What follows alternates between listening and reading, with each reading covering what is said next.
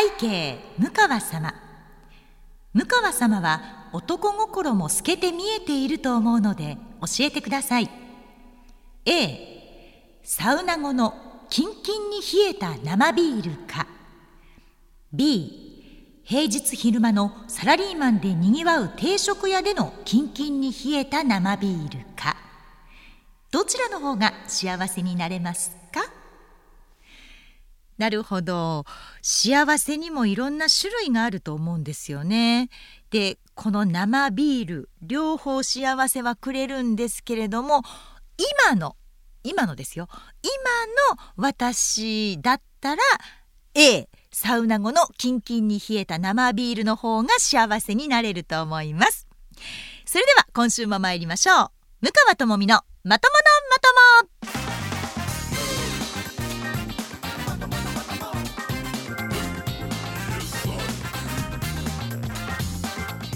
2023年11月25日土曜日夜9時から配信しています。MBS ラジオポッドキャスト番組向川智美のまとものまとも。皆さんこんばんは。MBS アナウンサーの向川智美です。この番組は第2第4土曜日の夜9時に配信をしています。さて今週の2択ジャッジでございますけれどもラジオネーム勝也さんからいただきました。続きのメッセージはございませんとりあえずこの2つ選んでくださいということでいただいたんですがあのさっきも言ったように幸せって心で感じるか体で感じるか両方あると思うんですよ。メンタルでというか気持ちで感じる幸せと体自体が喜ぶ幸せと2種類あると思うんですね。それでいくと A のサウナの後にキンキンに冷えたビールを飲む。これはもうまさに体が喜ぶわけじゃないですか。暑いの我慢して冷たいビールをカッといただく。これも最高ですよね。で今度は B の方ですよ。平日の昼間みんなアクセク働いている中でサラリーマンがご飯を食べている。そこで自分だけはキンキンに冷えた生ビールを飲む。ちょっとした優越感じゃないですか。これは心が感じる幸せだと思うんですね。なのでその人の体調、えー、気持ちそのメンタルによって多分感じるうん時が変わると思うんですけれども今私はもう体がむちゃくちゃ元気なのでサウナ入ってダー汗かいてクッとビール飲みたいなっていう感じはします。でこれがだんだん疲れてきて気持ちが別に私塞ぐことはないんですけどなんとなくこうあの人いいなとかあの人ちょっと羨ましいなとかっていうメンタルに変わってくるとサラリーマンがいっぱいひしめく定食屋さんで私だけビール飲むけどみたいな。ちょっとなんか意地悪に聞こえますね。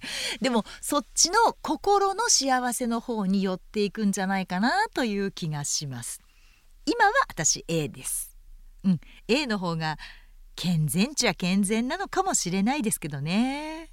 はい、ということで今日は生ビールいつ飲むかどういう状況で飲むと幸せなのかという二択ジャッジでございましたけれども。まあ私も、えーまあ、このビールね気持ちよくな飲むために必ず健康診断行くようにしてるんです。で最近の SNS の方にも書かせていただいていたので皆さんね知ってくださってる方も多いと思いますけれどもまあ今年の汚れ今年のうちになんて言いますけれども今年の病気今年のうちに発見。とりあえず見つけときましょうっていうことは大事だなと。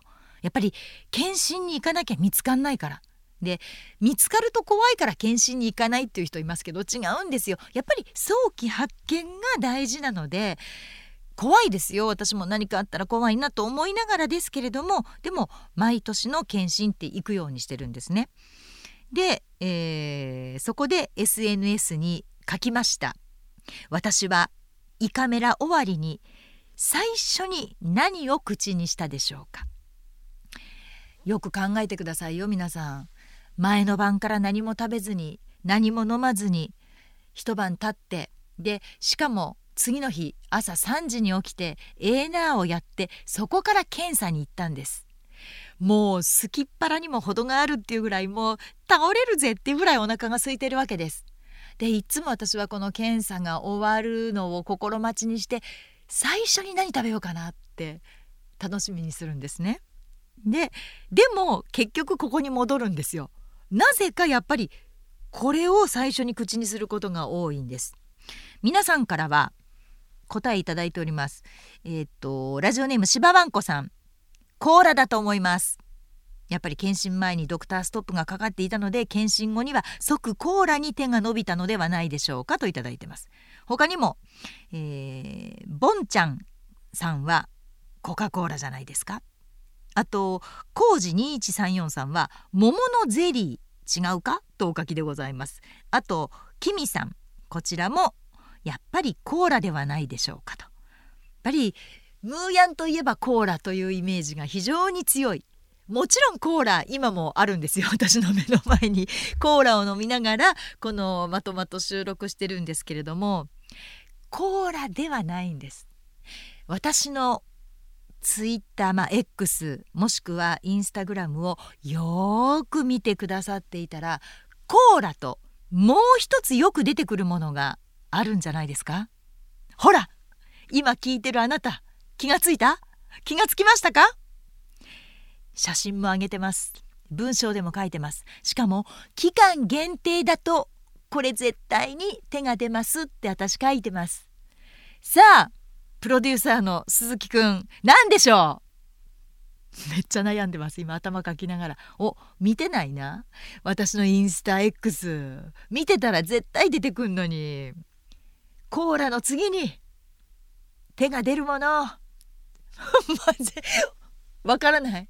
本当にわからないみたいですね、え正解はスタバでございます。私スタバ大好きなのでこの期間限定もののフラペチーノが出ると絶対に飲むんですよ。で今限定なのがめっちゃ欲張り抹茶フラペチーノっていうものなんですね。別にそんな言い方じゃなくていいんですけどめっちゃ欲張り抹茶フラペチーノ。何が欲張りでねめっちゃ欲張り何が乗っかってんのと思ってずっと気になってたんです。でそれを、えー、検診前に飲もうかなと思ったんだけどいやこれは違う。検診日がもう決まっていたから検診が終わったご褒美にとっておこうと思って検診が終わりました。で、えー、病院から出てきてまずスタバを目指しました。そこで買って飲んだのがめっちゃ欲張り抹茶フラペチーノ。これ限定ものでございます。美味しかった。ということで正解者はいなかったでしょ？なんかねあとはバナナじゃないですかとかみかんでしょ？とかいろんな答えがありましたけれども皆さんもうちょっとチェックしてくれないと私のインスタとか X よく出てきますよスタバ。で見てくれてる人はスタバ好きですねなんていう風に書いてくださる方もいるんですけれどもそうなんですえ正解はこちらでございました。ということで、えー、まあそんなね検診の様子もちょっとこの後のちょっと聞いてよのところでお話ししようと思ってるんですけれども、まあ、急に寒くなったでしょ？で私にしては珍しく、えー、だから先週あたりから喉が痛くなって病院に行ったんですよ。でもね私ってもう昔から本当に病院が嫌いであの田舎生まれの人って病院嫌いなことってないですか？これよくあのあるあるだと思うんですけど田舎の人が病院嫌いってあるあるじゃないかなって私は思ってるんですがなんかわざわざ病院行って薬を飲まなくてもなんか寝てれば治るよみたいな寝るのが一番だみたいなのが結構あの田舎の人って言いがちだなというところがあって。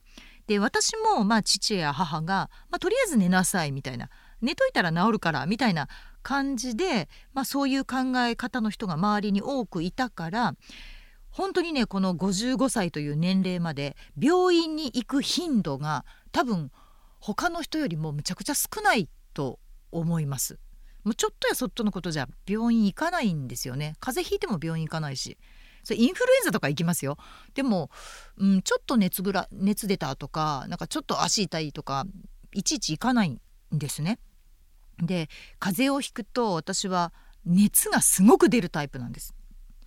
インフルエンザじゃなくても普通の風邪でも40度ぐらいパーンってこの年になって40度ってかなりしんどいんですけどパーンって熱が出るんですね。でもその代わりに私鼻とか喉はむちゃくちゃ強くて鼻水を垂らすとかこう咳をするってことがほとんどない子供だったんですね。今でもそうなんですけど鼻を噛むとかあんまないんです。で咳するっていうのもほとんどないんですよね。で全部それがこう熱の方に行っちゃう子供で今でもまあそうなんですけれどもだからあの今もね夫や子供が家で風邪ひいて咳するともうすごく嫌なんですねその咳が。もうとりあえずもうちょっと部屋の外でしてほしいと ひどい母親ですよねコンコン咳をしている息子に向かって部屋の外で咳をしてこいっていう思わず言っちゃうぐらい嫌なんですよ。で私の父親がそうでして妹はね普通に咳もするし鼻水も垂れる子だったんで妹が風邪をひいて咳をすると「もういつまでも咳ばっかりしてちょし外行ってやってこうし!」ってこれまあ公衆弁なんですけどそういうことを平気で言う人だったんですね。まあ咳ばっかりしちょっていうのは咳ばっかりするなという意味ですね、えー、外行ってやってこうしっていうのは外でしてきなさいという意味なんですけれどもそう言って具合の悪い人を自分のいる空間からこう追い出そうとする父親だったんです。まあそれが丸ごと私にこう、まあ、遺伝したというか私も咳とか鼻水苦手な人だからしてる人に対して優しくなれないんですよね。もう外行ってくれと映るやないかいと。なんかすごい極悪人に思えてきた自分で言っていながらでも咳って気になりません？他の人がすると。でまあコロナ以降マスクする人が増えたので電車の中で咳する人ってやっぱりすごく気になるんですよね。コンって言った瞬間にみんながスマホを持っていたのにそのスマホからパッと頭を開けてその咳をする人をみんな見るみたいな状況がここ3年やっぱり続いてたわけですよ。でまあ露骨にねその人を見るのもなんだけれどもなんかこう電車に乗ってくるまでマスクをしてんのに電車に乗った途端にマスクを外して「はあ」って肩で息ついてコンコンってする人って時々いるんですね。これはどういう意味やねんって思うんですけどそういう時にはいやマスクはそりゃせなあかんやろとかでまあ、コロナの時によく言われましたけれどもその腕でね自分の洋服で、まあ、口を塞いでコンコンってしましょうとかやり方をいろいろ聞いていたはずなのにまあ3年も経ってマスクを外す人が増えるとそうやってまたこう平気で車内でも電車の車内の中でもコンコンってする人が出てきちゃうんだななんていうふうに思ったりはしているんですね。でただまあ私もアナウンサーという職業に就いたので昔と違いまして喉がやっぱり商売道具になったというのは大きな違いですよねその子供の頃に比べて。だからこう喉に違和感を感じたら今ではもうすぐに耳鼻科に行くんです。内科に行くというよりも耳鼻科に行くんですね。ですぐに声帯まで全部あのカメラを入れて写真を撮ってもらうんです。で今回も鼻からカメラを入れて声帯まで見てもらってで先生が異常ありませんよとまあいわゆる風邪ですねとでも風邪っていう病気はないので病名としてはまあ軽い咽頭炎ちょっと喉が赤くなって腫れてますよっていうことなんです。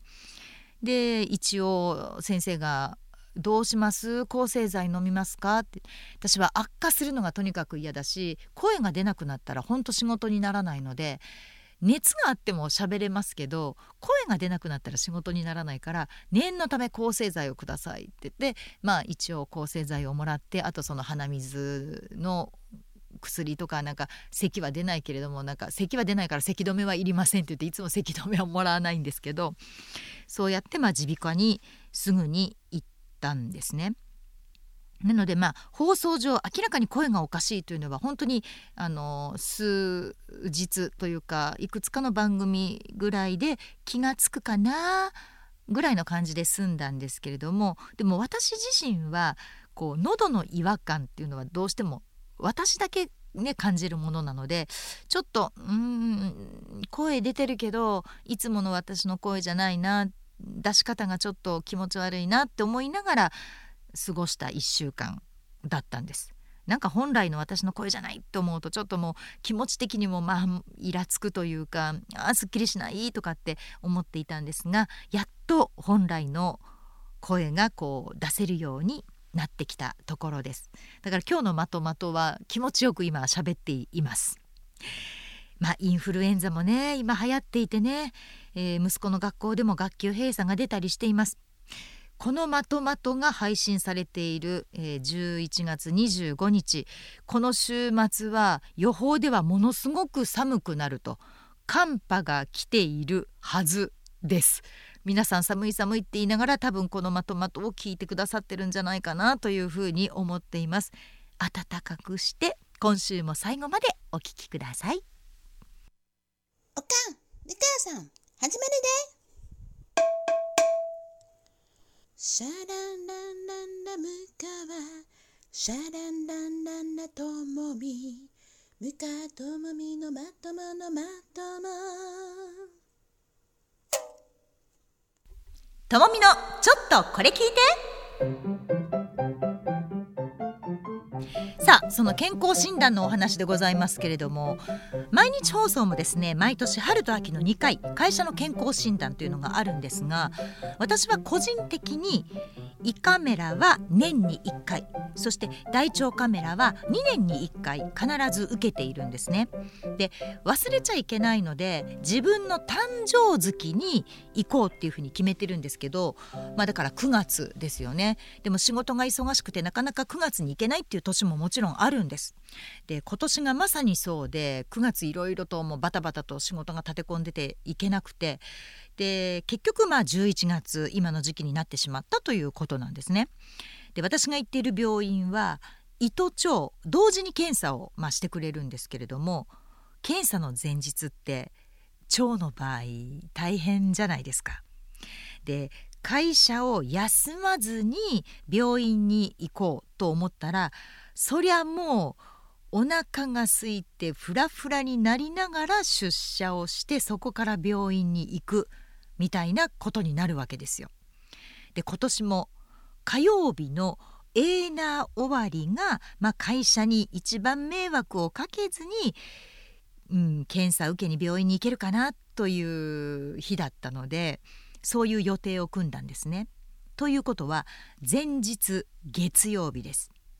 一日仕事をしてで一応その検査の紙には「お昼はうどん程度にしてください」夜は我慢をしてくださいって書いてあるんですね。そりゃそうですよね。だって次の日の朝早朝行くわけですからまあそりゃ夜は我慢だな。胃カメラもそうだし大腸もそうですからね。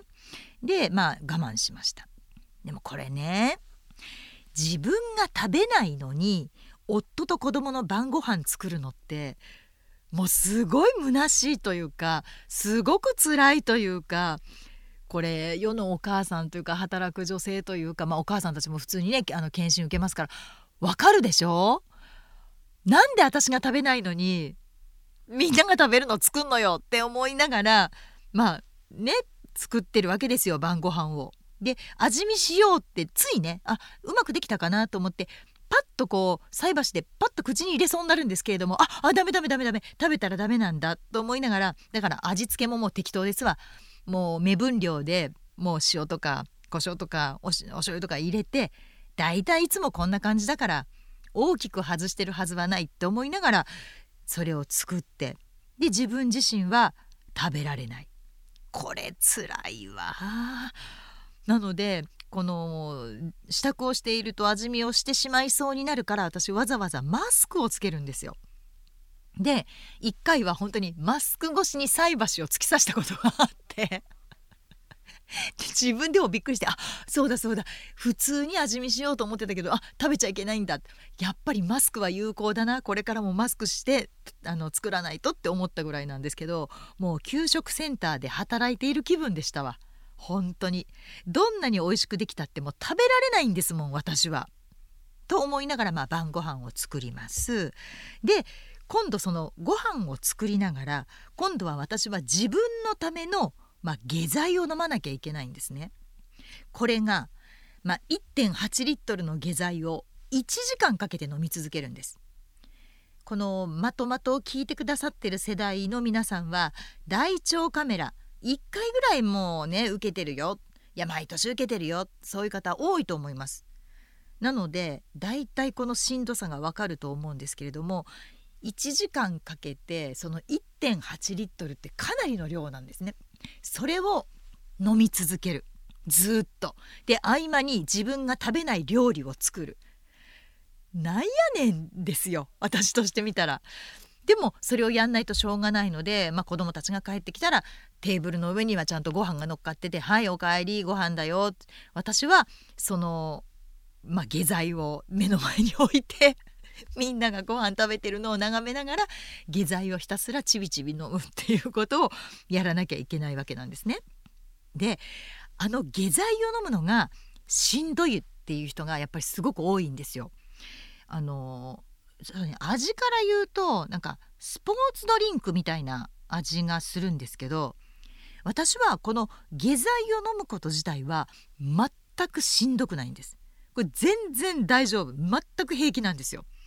でそのスポーツドリンクのような風味がするのでこう下手するとゴクゴクって飲みがちなんですけれどもあれゴクゴクって飲むと逆に良くないのであの何でしょう浸透圧が高まるから血圧が下がっちゃったりして頭が痛くなったり、えー、記憶なくしちゃったりあの倒れちゃったりするのでゆっくりゆっくりとりあえず時間をかけて飲んでくださいね1時間かけて1.8リットルを飲んでくださいねっていうふうに言われてるので本当にねごくごくって飲みたくなるのを我慢しながら本当にもうちびちびって飲みながらあそろそろ10分経つからじゃあ次の分をって言って入れながら飲むっていう感じなんです。でもあれがしんどいっていう方が本当私の周りにもむちゃくちゃ多くて。でまあ飲んでいると当然トイレにも行きたくなります。でトイレに行くとまあ体内からその不要物が排出されるわけですよね。私もこれがものすごい快感であ今すごい私デトックスしてる。すごい体綺麗になってるって思うわけですよ。で胃はもう食べてないからお昼のうどんの時点でもうそっから食べてないわけですよでもほぼほぼ消化してますよねであとはその腸なわけです腸に溜まっているいわゆるまあ宿便とかね、そういったものも全部きれいにしなきゃいけないからそれがザーッと出るたんびに「デトックス!」って思いながらもう本当に歌いたくなるぐらいなのよ気持ちよくて。そのなんだろうな想像するとですよ想像すると気持ちよくなるの私の腸今多分すごく綺麗になってるなっていうのがめちゃめちゃ嬉しいんですね。なのでその1.8リットル1時間かけて飲むのが全く苦じゃないんです。これみんなに言うとちょっとおかしいんじゃないんですか？って言われるんだけどでも今私の体の中は胃にも腸にも何もない空っぽの状態もうリセットされてるデトックスっていうのがもうたまらないんですよね。きっと私の内臓今美しい状態になっているんだろうなっていうのがむちゃくちゃ嬉しいんですよ。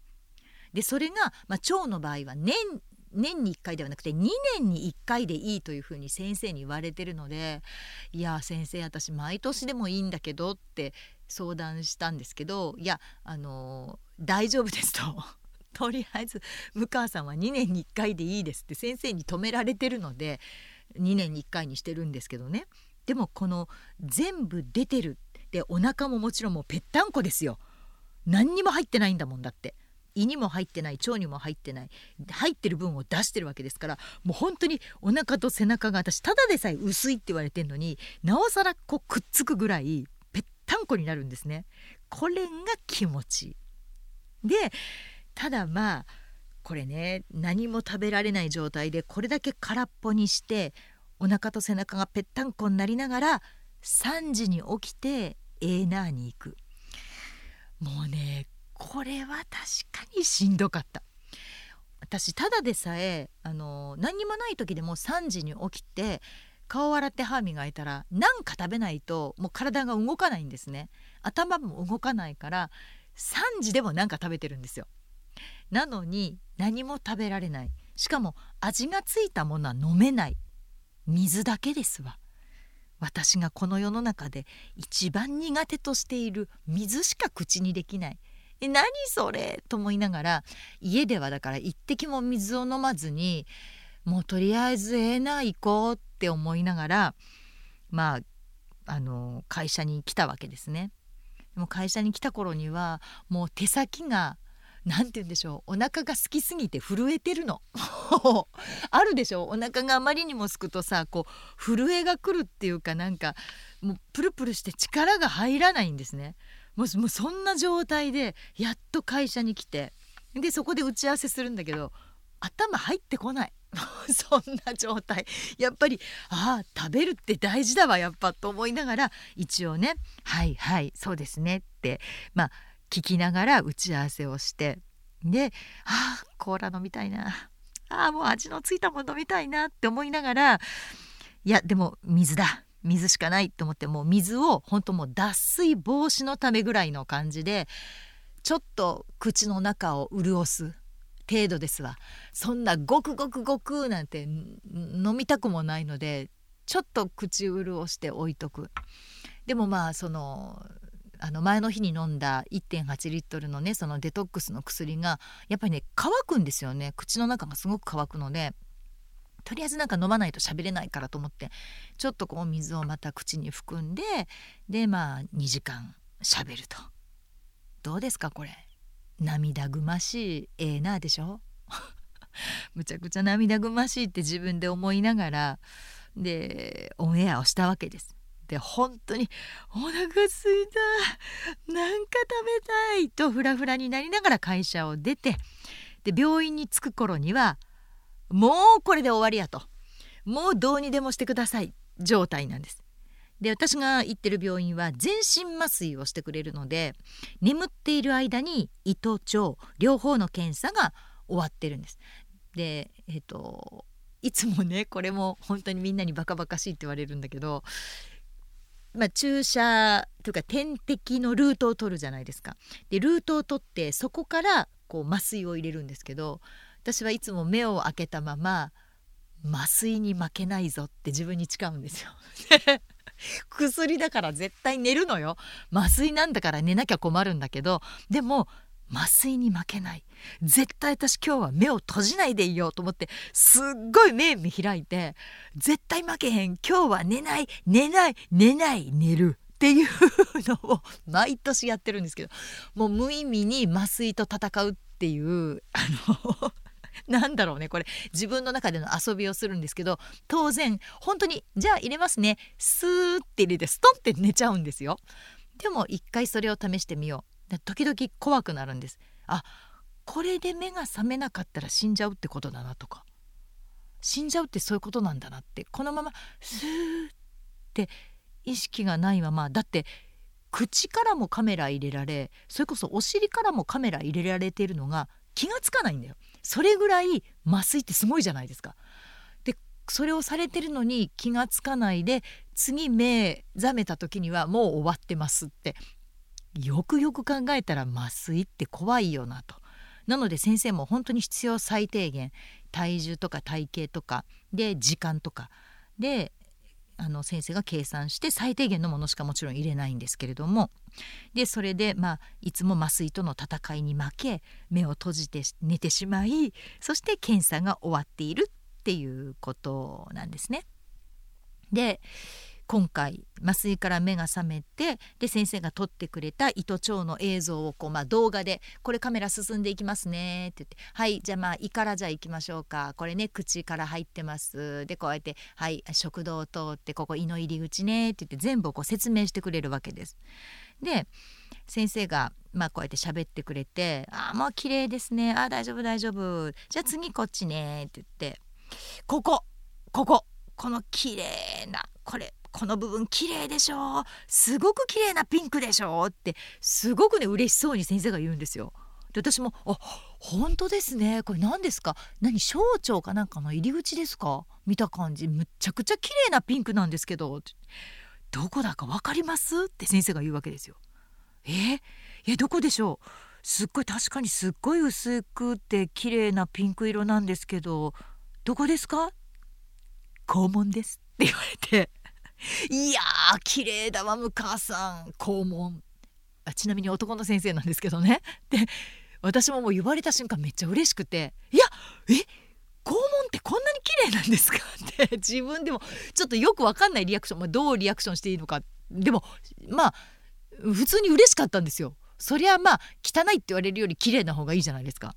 でめちゃめちゃ本当に綺麗だったのびっくりするぐらいあ肛門ってこんなに綺麗なんだって自分でも思っていやありがとうございます。って言って。で思わずあの携帯出してそれをこう写真で撮ろうと思ったんですけどよくよく考えたらこれってそりゃあねあの X にもインスタにも上げられないじゃないですか。私のピンクの肛門って言ってあげるわけにもいかないのであこれはちょっと撮るのはやめようと思ってあの携帯はしまったんですけれどもでもまあなかなかちょっと自慢しにくい場所がとてもあの綺麗だったというお話でございます。あの残念ながら SNS には載せませんけれどもまあね。でもまあこの年になると照れるというかどんな場所でもピンクは嬉しいなってすごく思いました。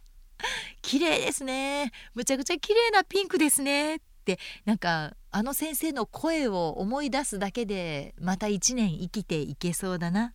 とちょっと小躍りしながらスキップしながら病院を後にしました。検診そしてピンク発見。うん。今年はいい検診だったな。こんにちは、ムカです。ムカともみのまとものまとも、これを聞かなきゃ知れないよ。お願いお願い、みんな聞いてよ、聞いてちょうだい、お願いね。ムカともみのまとものまと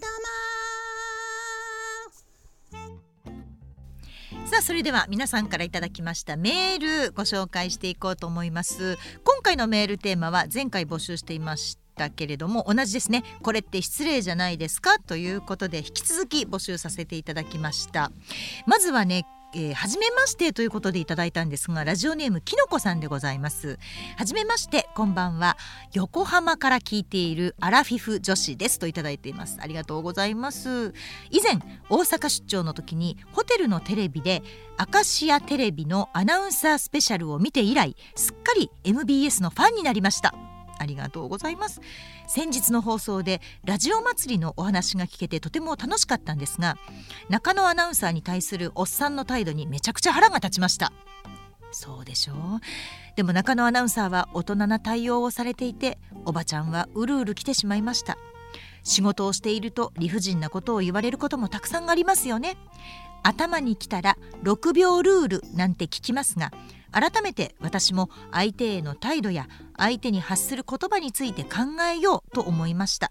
どうしてもこれが言いたくてメールをさせていただきました。取り留めのない話で失礼します。これからもポッドキャスト楽しみにしています。来年は茶屋町に遊びに行きたいですと。ありがとうございます。いただいております。ラジオネームきのこさん。そうなんですよね。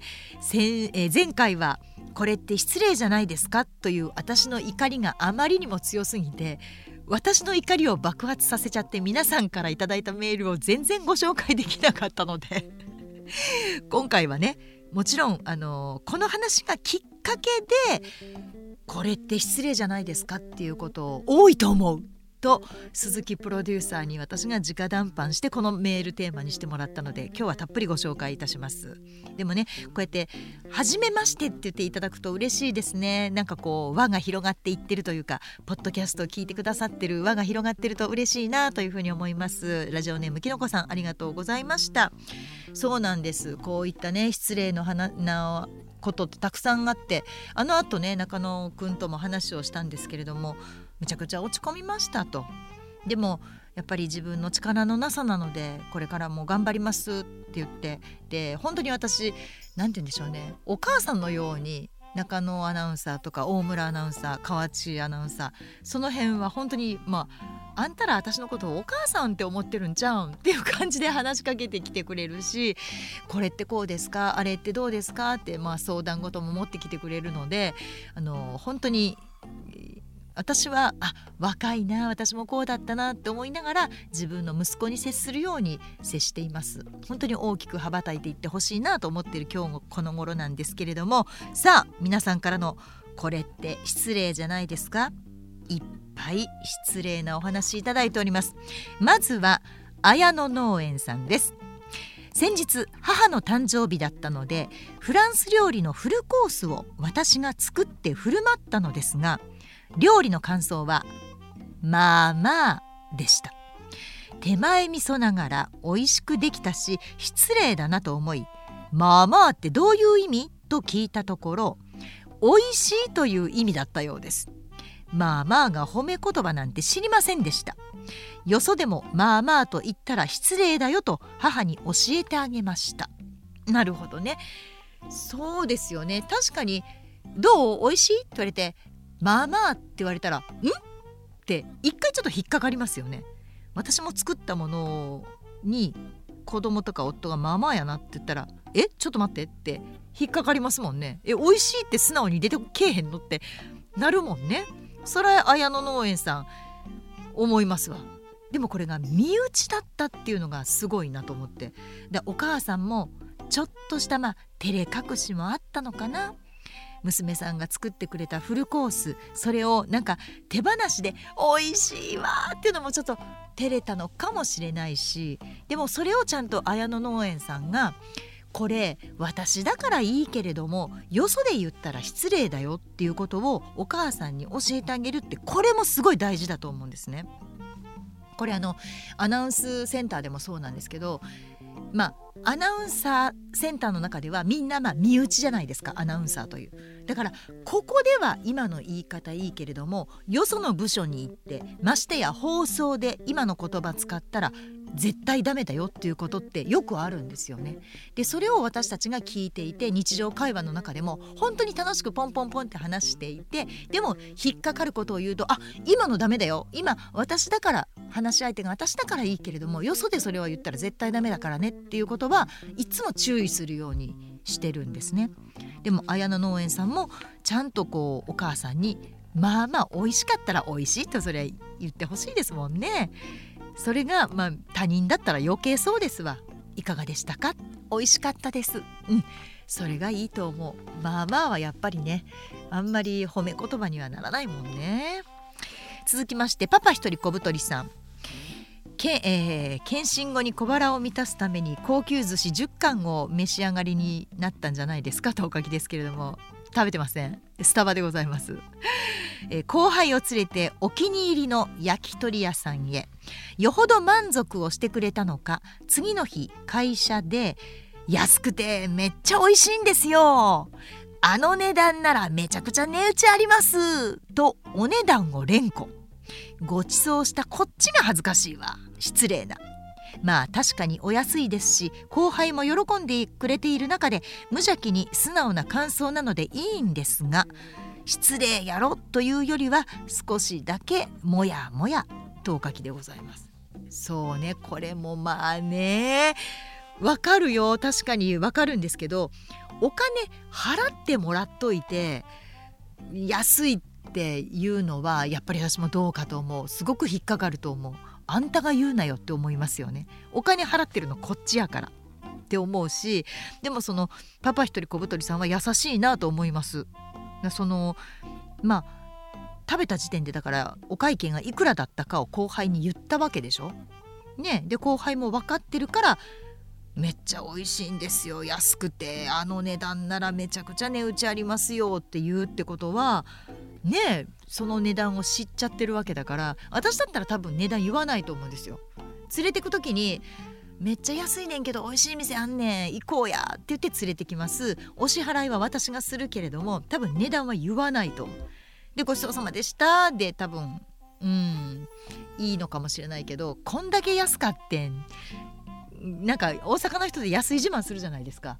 こんだけ食べてこの値段やでってもしパパ一人小太りさんが言ってたらうーんまあ微妙なところかなとは思いますけれどもでも基本的におごってもらった人があれはめちゃくちゃ値打ちありますねっていうのはそれは失礼だと思います。それは周りに言うたらあかん。ごちそうさまでした。っていいと思う。美味しかったです。ありがとうございます。また連れてってください。それだけで十分だと思いますね。続きまして酒のみこさんからいただきました。向川さんこんばんは。こんばんは。私は短パンスタイルが好きでよく履いているのですがママ友に短パン履ける勇気がすごいわ。私はこの年で短パンよう履かんわと言われました。これって遠回しにいい年してという意味なんでしょうか？そうねさけさん。残念ながら多分そうだと思います。その年でようそんな短いのを履くなっていうのをすごく遠回しに言ってると思うんですね。ただ私も先日あのラジオ祭りの時にユーコレチームのステージの前がハイヒールさんたちのステージだったんです。で亀井アナウンサーとかハイヒールのお二人がいらっしゃってでステージが終わって階段降りて、えー、内側のテントの方に来られた時に、えー、リンゴさんと桃子さんにご挨拶して桃子さんがすごくミニの短パンを履いてらっしゃったんですね。でうわすごい。まあ、あの足が細いから綺麗やなと思って「うわ桃子さん短パンですか？すごいですね」って言ったら「何言うてんの？足は短いの履いとかな太くなるで。人に見せることによって細く保てんねや」って言われた瞬間なるほどなと。確かにそうです。あの顔もよく言うじゃないですか。見られて綺麗になる。でだからアナウンサー辞めたりとか女優さん辞めたりとか歌手辞めたりとかなんかこう出なくなって人前に出なくなったらだんだんこうやっぱり衰えていくというか見られることによって女性は綺麗になるっていう言い方するでしょ。それと一緒で足もそうなんですって。やっぱり短いのを履くことによってそれはそうですよね。綺麗にしておこう。細く見えるようにしておこう。細く見られたいって気持ちが思うわけですからその気持ちが足にも伝わるわけですよ。だから桃子さんのダイエットというかその足の細さを保つ方法は短パンを履くこと。短いスカートを履くことなんです。これはね一理あるなと思いました。なのでサケさんも短パン履くのは私いいと思います。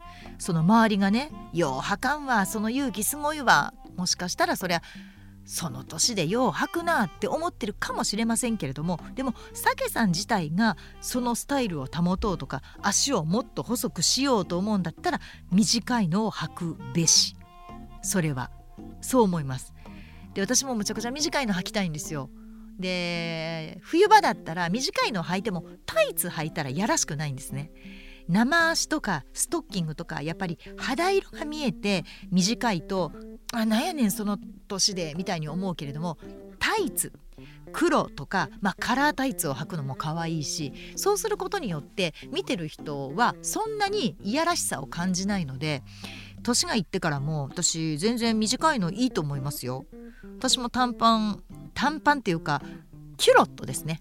キュロット。うんうん。短めのキュロット挑戦してみようかな。でロングブーツとか履いたらめちゃくちゃ可愛いと思うし。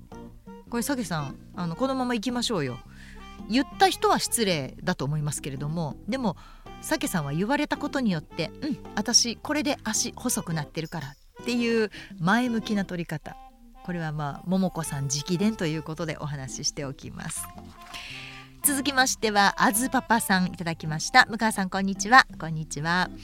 僕が失礼なあ失礼なしたことですがあ僕がしたことか。なるほど。だからあずパパさんが失礼なことをしたんだね。20代後半の頃僕の周りでは出産ラッシュでした。会社や友人親戚などおめでたとかおめでとうの連発でした。そんな時ある飲み会があって初めて会うご夫婦がいました。はじめましてとそれぞれ挨拶を交わした後僕が奥様の方に奥さんおめでたですか？と一言。すると奥様は違います。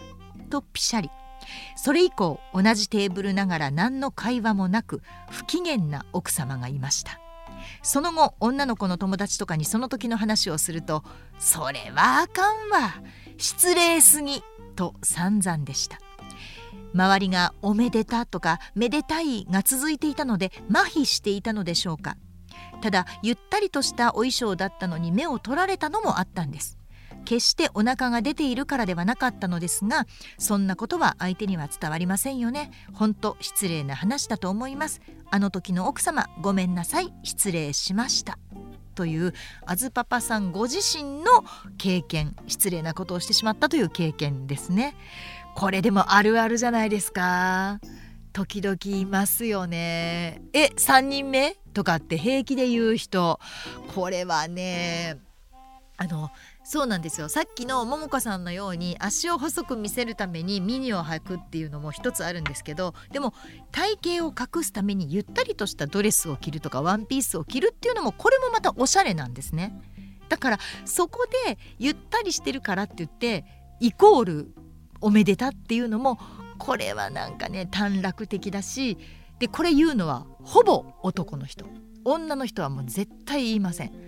それはもう自分も言われたら嫌やし確実にねあの人おめでただってよかったねっていう話を聞いておめでたですってよかったですねおめでとうございますっていう挨拶はするけれどもいきなり初対面の人がゆったりしたワンピースを着てたからおめでたですか？これはやっぱり女の人は言いませんね。でもあずパパさんが反省されているところが偉いと思います。確かに20代だったら言ってしまいがちかな。うん。これはでも本当男性陣気をつけてくださいね。あのファッションっていうこともありますから。私もファッションでよくワンピース着てると3人目かと思いましたみたいなあの X にリプが来るんですよ。でそれって何？笑ってほしくて書いてんのかほんまにそう思って書いてんのか55やんもうそんなね。今から産んだらえらいことやないですか。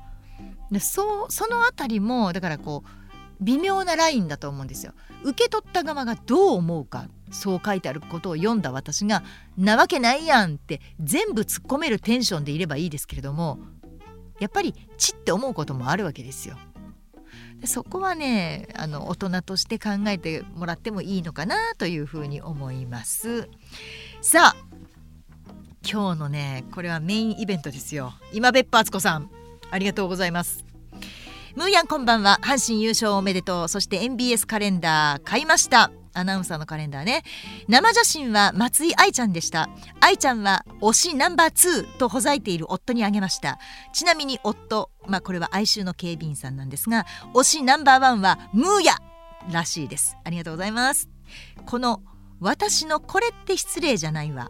先日メールした職場の年下イケメン君とのバイクツーリングでの出来事です。これ楽しみに待ってたんですよ後日談。ねあの職場にイケメン君がいて今別府さんがまあ言い寄られるというかねなんかいろいろ誘われたんですね最初「お茶はどうですか?」とか。で今度まあバイクの免許を持ってるっていうことで一緒にバイクツーリング行けませんかということで私は行ったらどうですかと。っていうことで結局いかはったんですねこれはね。バイクツーリングでの出来事ですと。秋晴れの日曜日カフェで午前11時に待ち合わせ。六甲山のツーリングに GO! とっても新鮮で楽しかったです。そりゃ楽しいでしょう。ただその時のカフェ代パスタ屋さんでのランチ代3時のケーキとお茶代六甲山牧場で買った六甲バターケーキと神戸プリンすべて私持ちでした。これなかなかですよ。カフェパスタランチ3時のケーキとお茶そしてお土産の六甲バターケーキと神戸プリン。なかなか使ってますね。今別府敦子さん。せめて財布を出す仕草でもすりゃ可愛げもありますが最初からおごられる気満々の棒立ち姿の姿勢。帰り際に「ガソリン代とお小遣いが欲しい」とストレートに言われ唖然としつつ5,000円札を1枚渡しましたが初めからお金目当てだったのかい。若いイケメンに浮かれていた自分に腹が立ちました。イケメンだから若い子がおばちゃんの相手をしてくれるからって失礼すぎひんか？ムーヤンどう思う？報告は以上です。ちょっとこれはないわ。これちょっとこれひどすぎません？もしね本当に最初からこのまあ年下のねえー、まあイケメンくん？イケメンイケメンでまあ書いてありますから今別府さん敦子さんから見たらイケメンくんなんでしょうけど職場の年下イケメンくんが本当にお金目当てなだとしたらまあ、これはちょっともう腹が立つしで確かになんかもうそれにまんまと乗ってしまった自分にも腹が立つっていう今別府敦子さんの気持ちもすごくわかる。ああなんて私ってバカだったんだ。こんなことも見破ることができずに。って思うかもしれないけどでもねでもよもうもしそんな子が言い寄ってきてくれて「あの行きませんかツーリング」って言われたらそれは行くよね。それは絶対行きますよ。私だって行くもん。バイクの免許ないけど。さ絶対行きますわ。あの後ろに乗せてっつって。ねえ。これ相手が悪いわ。でしかもね確かにそうなんですよ。その財布に手をねちょっとこうね触って「あ僕出します」とかせめて3時のケーキとお茶代ぐらい「あさっきパスタごちそうになったんで僕出します」とかね。バターケーキ買ってもらったらじゃあ神戸プリンは僕が出しますとかちょっとでもそういうのがあったらね可愛げもあるってもんですけど確かにこうなったらお金目当てだったのかって思わざるを得ませんよね今別府敦子さん。これは失礼極まりない。いやほんまに。怒っていいんちゃいます？これその後どうしたんだろう？ご本人に言ったのかな？で今別府さんもねそんなガソリン代と小遣いが欲しいなんつってあげちゃダメですよ。何を言うとんねんと。そんな誘ったのはあんたやろと。しかもガソリン代ガソリン代とお小遣いって何？私はあんたを産んだ覚えはないと言えばいいし私があなたにお小遣いをあげる筋合いはないって言ったらいいですよ。何のお小遣いですかそんな。それはもうそれはないわ。もう私だったらもうこんなんもう絶対あかん。もうその場で多分もう罵詈雑言吐きまくりですね。どういうつもりで来てんの？絶対言いますわ。いやちょっと今別府敦子さん人が良すぎるわ。唖然としつつも5,000円札を1枚渡したって。これだけお金使っておきながら。だからそこ見破るのも私たちアラフィフの目なのかね。これまでどういう人と付き合ってどんな付き合い方をしてで職場での態度を見てあこの子だったら大丈夫あこの子は私のことを本当にちょっと気にかけてるかもしれないというそこまで見抜く目を私たちは養っていかなきゃいけないのかもしれませんね。アラフィフ女子アラカン女子これからも頑張っていきましょう。だからといって若い人とデートをするななんて言ってませんよ。でもそれを見抜く目を養っていく。これ大事。ね。頑張りましょう。私も年下男子とのデートを目指して頑張ります。さあということでこれって失礼じゃないですか。いろんな失礼がありましたね。で失礼じゃないですかって思ってる時点で腹が立つのででこういうのはねやっぱり吐き出した方がいいと思うんですよ。だからこうメールで文章で書くことによって余計ね文章も整理して何に腹が立ってるのかっていうことが自分で整理できるじゃないですか。相手なのかそれを言ってきた信じてしまった自分なのか、まあ、そこを、えー、整理した上で対策を立て二度と同じ手に引っかからないようにしていく。そうやって人間成長していきましょう。一緒にね。ということで皆さんからの「失礼じゃないですか」のメールご紹介させていただきました。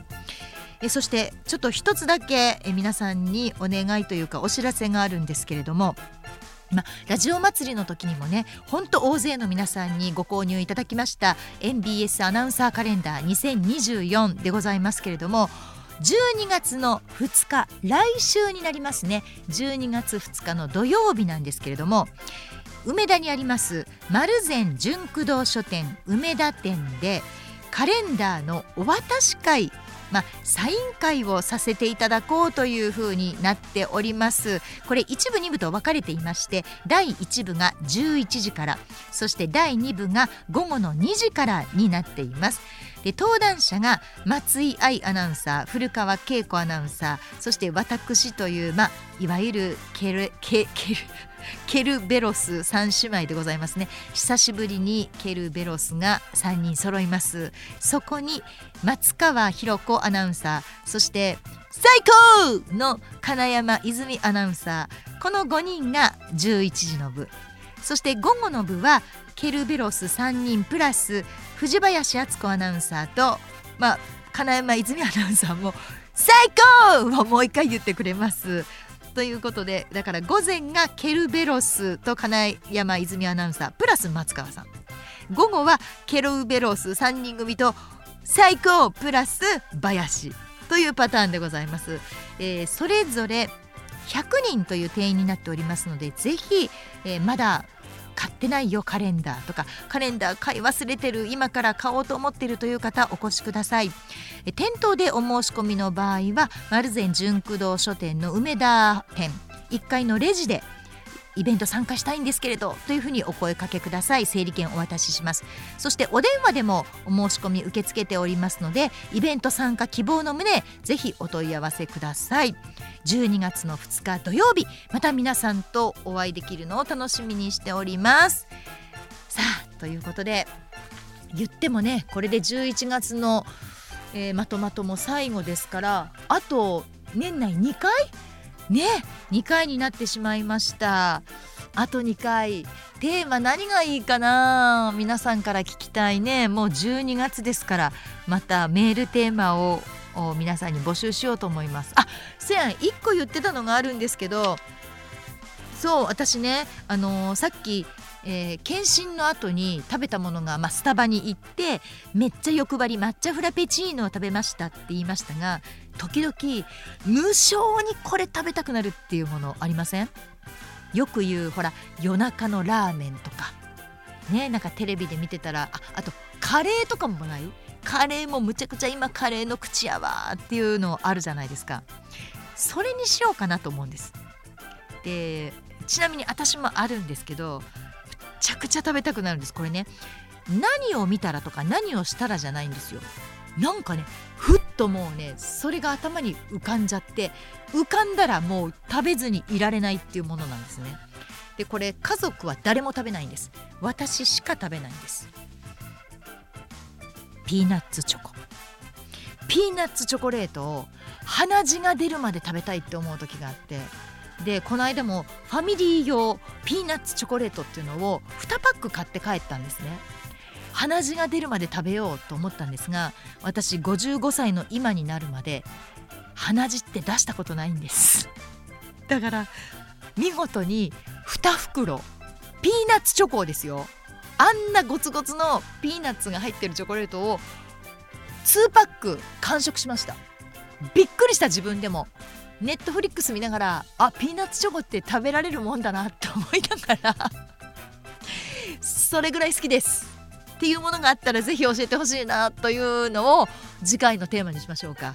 無性に時々食べたくなるもの。これを一つメールテーマにしようと思いますのでぜひまたお送りください。他にもどっちが幸せかの二択ジャッジメール。またムーヤンこれ聞いてとかお怒りお悩み幸せ話何でも結構です。どしどしお送りください。メールはムーアットマーク mbs1179.com アルファベット小文字で mu.mbs1179.com までです。ということで11月最後残り2回を残しての MBS ラジオポッドキャスト番組「え向川智美のまとものまとも」毎月第2第4土曜日の夜9時に配信しています。次回は12月9日。